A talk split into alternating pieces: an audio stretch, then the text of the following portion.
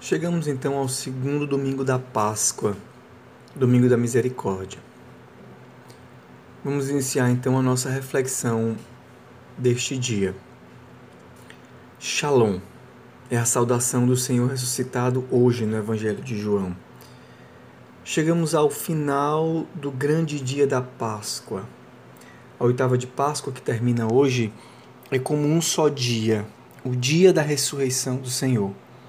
Neste domingo, também chamado Domingo da Misericórdia, sentimos ainda o frescor da ressurreição do Senhor através da sua aparição aos apóstolos. Da boca do recitado hoje, nós escutamos Shalom, ou A paz esteja convosco. A paz do ressuscitado não é simplesmente fiquem tranquilos ou acalmai-vos.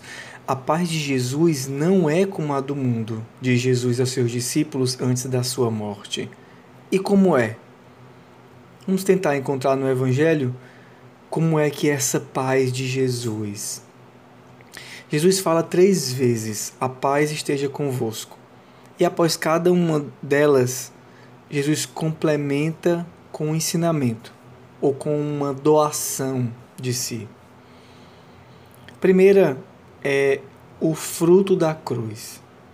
Diz que Jesus, depois de desejar a paz, mostrou-lhes as mãos e o lado. A paz que Jesus dá é fruto da sua morte por amor a nós.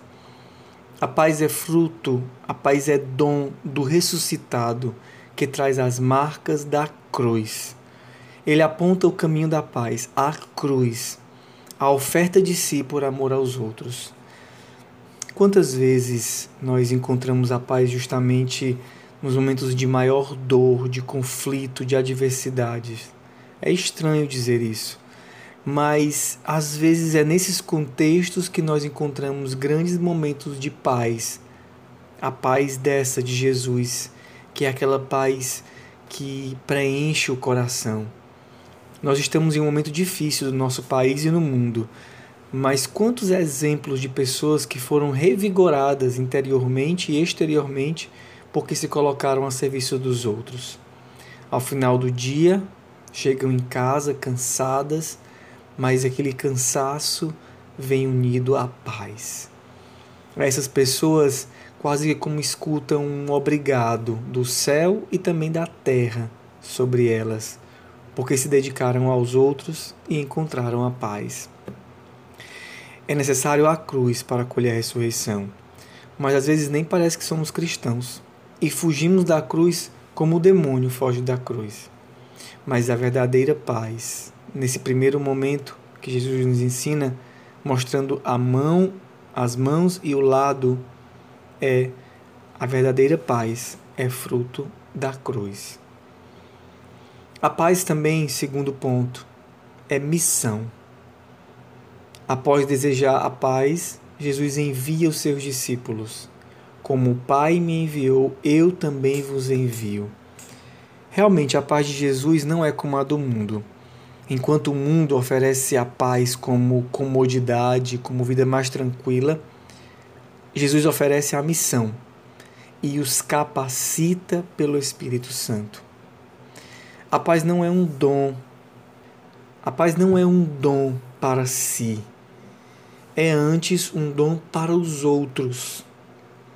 É dom para ser compartilhado e por isso não é recebida se centralizando, buscando a si mesmo.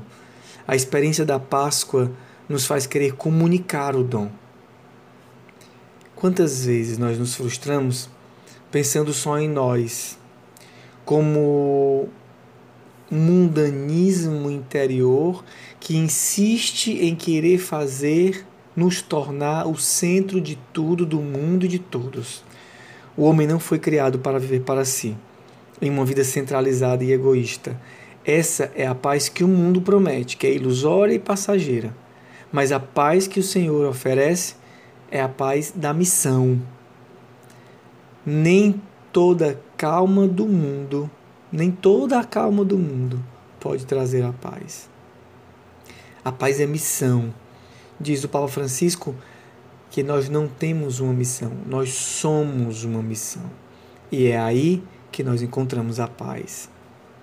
Por fim, terceiro ponto, a paz é um dom comunitário.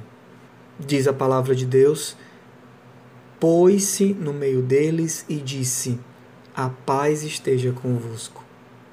E aqui nós vimos a figura de Tomé, que não estava entre eles quando o Senhor deu a paz. Não é somente uma questão de não crer, é também uma questão de não receber a paz, que só se recebe quando estamos juntos. Foi preciso esperar oito dias para que eles, novamente reunidos, Jesus aparecesse a todos e a Tomé. Tem um discurso por aí que às vezes nós vemos de sim Jesus Cristo, não igreja, não comunidade. Discurso geralmente de quem se feriu ou que não gosta do fulano ou do ciclano que participa de alguma coisa da igreja.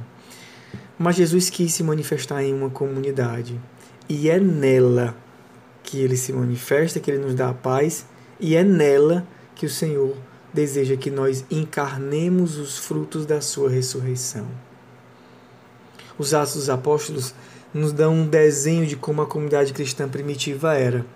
Diz assim: eram perseverantes em ouvir os ensinamentos dos apóstolos, na comunhão fraterna, na fração do pão e nas orações. Viviam unidos e colocavam tudo em comum. Frequentavam o templo, partiam o pão pelas casas e, unidos, tomavam a refeição com alegria e simplicidade. Será também reunida que a igreja receberá o dom do Espírito Santo, que celebramos no dia de Pentecostes. É a partir do dom do Espírito Santo que os apóstolos vão sair do medo e das portas fechadas e vão anunciar a paz do ressuscitado. Temos agora pela frente o tempo pascal para pedir o Espírito Santo, que vem do céu e nos torna autênticos discípulos de Jesus e ministros da paz no mundo. Que esse domingo da misericórdia, que é um dia dos fracos, dos pecadores, nos encha da paz do Senhor.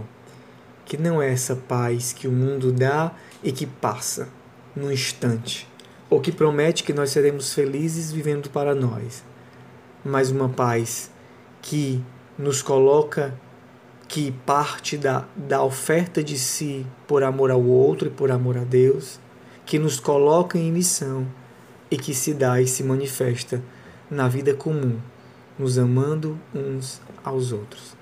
Que Deus te abençoe e um bom domingo da misericórdia.